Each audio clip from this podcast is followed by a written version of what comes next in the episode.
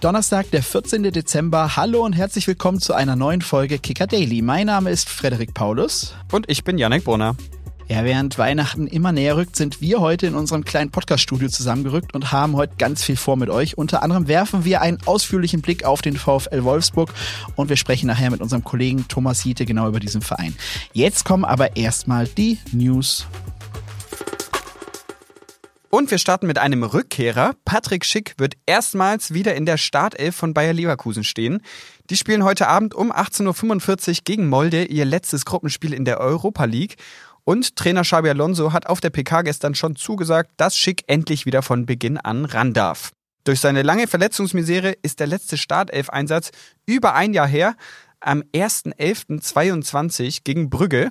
Damals auch international, auch das letzte Spiel der Gruppenphase nur in der Champions League, nicht in der Europa League. Bei der Suche nach Verstärkungen für das zentrale Mittelfeld hat Eintracht Frankfurt ein Auge auf Donny van de Beek geworfen. Der 26-Jährige spielt momentan bei Manchester United und könnte im Winter per Laie zur SGE wechseln. Der Eintracht würde Van de Beek mehr Optionen im Zentrum geben, erst recht, wenn der Afrika Cup ansteht und zum Beispiel Omar Mamouche und Alice Giri dann wahrscheinlich fehlen werden. Und Van de Beek hätte natürlich auch was von der Laie, nämlich mehr Spielzeit. Bislang kam er nur zwei Minuten in der Premier League zum Einsatz. Endgültig fix ist die Laie nach Kicker-Informationen aber noch nicht. Bei den Bayern wird's pünktlich zum Endspurt vor der Winterpause nochmal richtig knapp. Gestern Abend zwei neue schlechte Nachrichten. Kingsley Coman fällt bis ins neue Jahr mit einem Muskelfaserriss aus und bei Nusaya Masraoui hat es gleich einen ganzen Muskelbündel erwischt.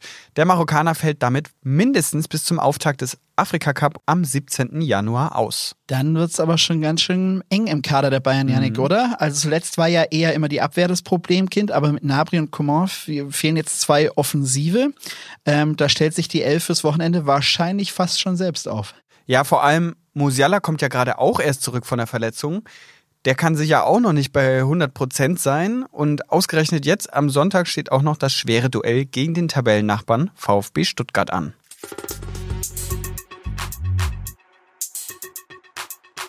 Nur vier Punkte aus den vergangenen acht Bundesligaspielen, das späte Pokal aus in Gladbach, beim VfL Wolfsburg läuft es momentan nicht rund. Nach dem 0 zu 1 gegen Freiburg am letzten Spieltag vermuteten schon viele, dass es für Nico Kovac eng werden würde. Doch die VfL-Verantwortlichen, die haben sich demonstrativ hinter ihren Trainer gestellt. Bei uns ist jetzt unser Wolfsburg-Reporter und Podcast-Kollege Thomas Hiete. Hallo Thomas. Ich grüße euch.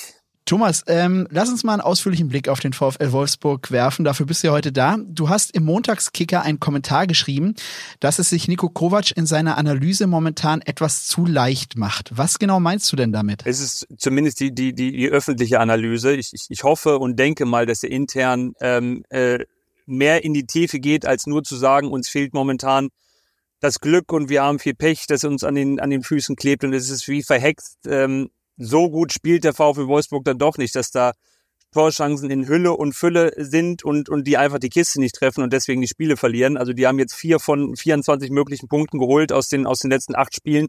Das nur mit Glück und Pech zu äh, begründen, zielt, zielt mir dann viel zu kurz. Und äh, ich denke, intern wird es anders aussehen. Und ich habe diese Woche auch noch mehr herausgearbeitet, der VfL hat mit 59 herausgearbeiteten Großchancen die wenigsten der Bundesliga, weniger als Darmstadt, weniger als Mainz, weniger als Köln, weniger als Bochum. Auch das ist für mich äh, ein klares Zeichen, dass es nicht nur daran liegt, dass die momentan die Scheiße sozusagen am Fuß haben. Dann lass uns doch da mal genauer hinschauen. Denn was man ja Kovac zugutehalten muss, er nimmt sich bei seiner Kritik ja nicht aus. Also er, er schließt sich da schon mit ein. Äh, lass uns mal konkret schauen, woran liegt's denn? Was muss er sich denn deiner Meinung nach vorwerfen lassen? Ja, also er nimmt sich nicht raus und sagt, er ist, ist Teil des Ganzen. Und trotzdem glaube ich, dass ein Kernpunkt in diesem Jahr ist, dass, dass er sehr, sehr viel versucht hat, sehr, sehr viel rotiert hat in, in der Überzeugung, dass sie so einen guten, breiten Kader haben, dass die Rotation nicht zum Qualitätsabfall führt. Und letztendlich hat er, und das ist meine Meinung, ähm, einen gut aufgestellten Kader äh, gänzlich zu Mitläufern rotiert. Also diese vielen Wechsel, die Suche nach dem, was, was passt, hat jetzt im Grunde genommen eine halbe Saison gedauert und äh, das ist natürlich viel zu lang und, und führt letztendlich zu dem Ergebnis, dass sie da äh, irgendwo im Nirgendwo stehen und äh, keine, keine Punkte holen. Ja, hinzu kommt, dass der VfL bislang keinen einzigen Scorerpunkt durch einen Joker erzielt hat. Also diese Rotation trägt ja dann auch nicht insofern Früchte, dass er, dass er quasi während des Spiels auch nochmal irgendwie neue Impulse, die dann ihm direkt Erfolg bringen, ähm, ja, einsetzen kann. Wenn ich dich jetzt richtig verstanden habe, sagst du aber, der Kader ist eigentlich gut genug und müsste das schon leisten. Also wir müssen uns an der Stelle jetzt nicht über die Kaderzusammenstellung irgendwie unterhalten. Also es gibt ja sowieso drei Punkte und die muss letztendlich der Verein für sich beantworten. Ist der Kader nicht gut genug aufgestellt? Ich finde, der, der ist gut aufgestellt. Also damit muss mehr äh, möglich sein als das, was momentan zu sehen ist. Dann ist die Frage, sind die Spieler nicht leistungswillig, nicht leistungsbereit? Ist das, ist das äh, von der Mentalität her ein Problem? Wird von den Verantwortlichen gesagt, die leistungsbereit stimmt? Und dann ist die Frage, holt der Trainer nicht das Optimale heraus? Ähm, das ist, glaube ich, dann schon der Punkt, äh, worüber man reden muss, weil auch das, das letzte Jahr unter Nico Kovac, äh, wenn auch nur ganz knapp, aber am Ende hat man fahrlässig gegen eine halbe A-Jugend von, von Absteiger Hertha BSC das internationale Geschäft verspielt. Und das ist schon auch so eine Hypothek, die, die der Trainer dann mitträgt und äh, hat jetzt in diesem Jahr bislang zumindest nicht dafür gesorgt, dass es sportlich, ergebnistechnisch besser geworden ist, aber auch nicht fußballerisch. Im Sommer hat man ja mit den Verkäufen von Van de Ven und Matcher trotz des Verpassens des internationalen Geschäfts trotzdem ordentlich Geld eingenommen. Das wurde teilweise auch wieder reinvestiert, unter anderem 25 Millionen für Lovro Meyer. Der hat jetzt den zweitschlechtesten Notenschnitt der Wölfe mit 4,0. Václav Czerny mit äh, 3,79 auch nicht viel besser. Inwiefern ist denn die Transferphase im Nachhinein eine Enttäuschung? Aus jetziger Sicht ist das enttäuschend, wenngleich ich überzeugt bin, dass die Spieler einzeln für sich gut sind. Also ich, ich bin jetzt kein Bundesliga-Manager, aber gefühlt hätte ich, hätte ich die durchaus auch geholt. Ob man jetzt 25 Millionen für Lovro Meyer bezahlen muss, weiß ich. Dafür waren mir die Zahlen jetzt in Rennen auch nicht gut genug. Und trotzdem sieht man schon, der kann Fußball spielen, äh, äh, der hat offensive Fähigkeiten.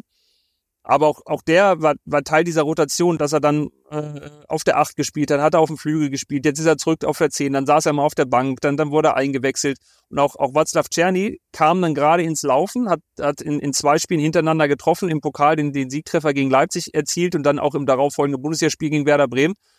Und da hat man das Gefühl, okay, jetzt kommt ein Neuzugang und, und äh, ist auch mal ein zuverlässiger Torjäger neben Jonas Wind da.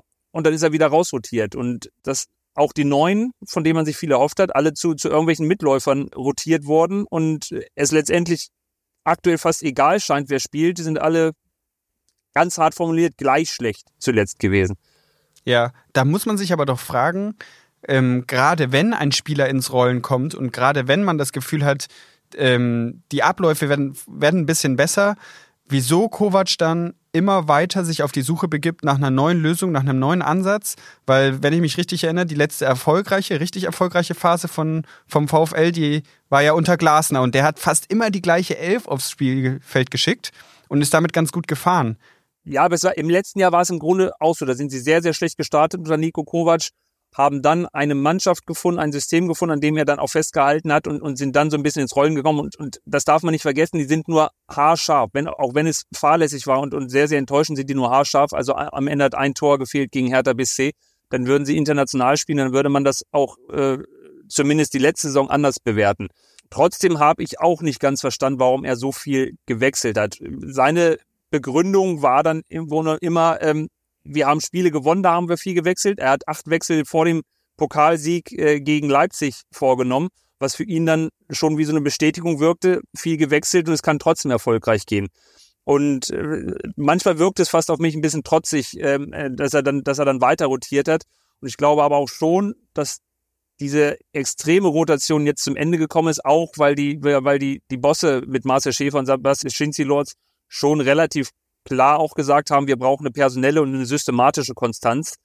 Und die versucht er jetzt so gut es geht zu finden, indem er jetzt relativ klar ist, dass die momentan äh, der defensiven Stabilität wegen mit einer Dreier- bzw. Fünferkette spielen und dass er auch die personellen Wechsel nicht mehr so sehr vornimmt wie bislang. Ist dann aber auch immer mal wieder gezwungen, wie jetzt am Wochenende Maximilian Arnold, äh, der wieder reinrotiert war zuletzt, äh, fällt jetzt gesperrt aus, also da muss er auch wieder einen Wechsel vornehmen. Thomas, abschließend, der VfL hat jetzt noch zwei Spiele vor sich. Eine vermeintliche Pflichtaufgabe in Darmstadt und dann ein Heimspiel gegen die Bayern. Wie müssen die Spiele denn ausgehen? Was muss passieren, damit Nico Kovac sorgenfrei in die Winterpause gehen kann? Also ich, ich sage schon, in Darmstadt muss ein Club, eine Mannschaft wie der VfL Wolfsburg gewinnen am Samstag. Ähm, gegen Bayern München kann man möglicherweise so, so gut spielen wie doch nie und, und trotzdem an, am Ende als Verlierer herausgehen. Ähm, Gleichzeitig wäre so ein Sieg gegen Darmstadt auch irgendwie trügerisch, wenn man glaubt, jetzt geht alles in die richtige Richtung. Das ist eine, relativ komplizierte Situation, finde ich, für, für die äh, Geschäftsführung mit Marcel Schäfer und die sportliche Führung. Ähm, und ist auch ein Problem, wenn man auf den Trainermarkt guckt, so viele Möglichkeiten, glaube ich, gibt's gar nicht. Ähm, jetzt nur das, äh, aus, aus Mangel an Alternativen an Nico Kovac festzuhalten, wäre mit Sicherheit auch nicht das Richtige. Andererseits wird man natürlich auch sehen, dass man vielleicht dieses Jahr herschenkt und, und guckt, dass man mit Nico Kovac möglichst gut de, äh, durch die Saison kommt, so gut es irgendwie geht, ohne in Abschiedsgefahr zu geraten und dann äh, eine größere Auswahl im, im Sommer hätte. Vielleicht kommt auch alles anders, er schlägt Darmstadt, er schlägt Bayern und der VfB Wolfsburg startet durch. Allein dafür fehlt mir aktuell der Glaube, aber ähm, im Fußball haben wir schon, schon vieles erlebt. Du sagst es, Thomas. Vielen Dank für deine Einschätzung und Einblicke und äh, dir noch eine gute Zeit. Danke euch. Ciao, ciao.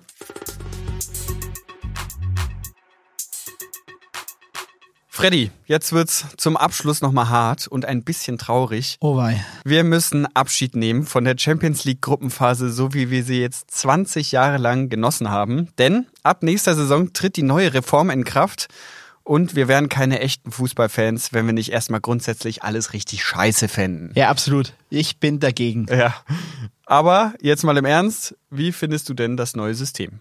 Ähm, ja, schwierig. Also schon allein schwierig zu verstehen. Es wird ja keine Gruppen mehr geben wie bislang, sondern alle 36 Teams spielen in einer Liga. Jedem Team wird dann ähm, werden dann acht Gegner zugelost, gegen die man dann aber nur einmal spielt. Es sind also auf jeden Fall schon mal acht statt sechs Spiele in der Vorrunde. Dann gibt's noch Playoffs ums Achtelfinale äh, und das ist ja dann irgendwie auch schon das Hauptproblem. Ähm, der Wettbewerb wird halt mal wieder aufgebläht. Mehr Mannschaften, mehr Spiele. Ja, und wenn ich von Jürgen Klopp PKs in den letzten Jahren eins gelernt habe, dann ist das das, dass wir noch mehr Spiele brauchen. Ja, pass mal auf, das ist nicht das Einzige, was anders wird. Es ist dann nämlich auch so, dass es exklusive Wochen für jeden Europapokalwettbewerb geben wird. Also es gibt dann eine Woche, in der nur Europa League gespielt wird, keine Champions League Spiele ähm, und natürlich dann eben auch umgekehrt. Deswegen gibt's insgesamt vor den K.O.-Runden zehn Europapokalwochen und damit vier mehr als bisher. Ja, ja, es ist schon ein Brett, muss ich sagen einerseits verbinde ich halt schon geile Geschichten mit dieser Champions League Gruppenphase, so wie ich sie halt auch kennengelernt habe. Das 8 zu 4 von Dortmund gegen Legia, das 7 zu 2 der Bayern gegen Tottenham oder so Sensationen. Ich habe mir vorhin nochmal herausgelesen, wie Tiraspol gegen Real, das 2-1. Andererseits muss man aber vielleicht auch erstmal abwarten, wie der neue Modus wird. Vielleicht ist es ja auch ganz cool, mal was Neues zu haben, oder? Ja, ganz grundsätzlich ist es ja eigentlich egal, wann diese Spiele oder in welchem Modus diese Spiele stattfinden werden. Kann ja immer, kann ja immer geil werden. Ähm, aber ich kann dir auch sagen, ich erinnere mich noch an die Champions League mit dem Viertelfinale, das direkt nach der Gruppenphase kam. Mhm. Später gab es dann auch noch den Modus mit zwei Gruppenphasen. Das ist aus heutiger Sicht irgendwie auch alles ein bisschen wild gewesen. Ähm, ja. In der Europa League gab es mal eine Phase mit fünf Teams in der Vorrunde. Letztlich muss man ja irgendwie sagen, ja, alles verändert sich wir ja. haben schon viel mitbekommen und wird sich auch daran gewöhnen. Ja.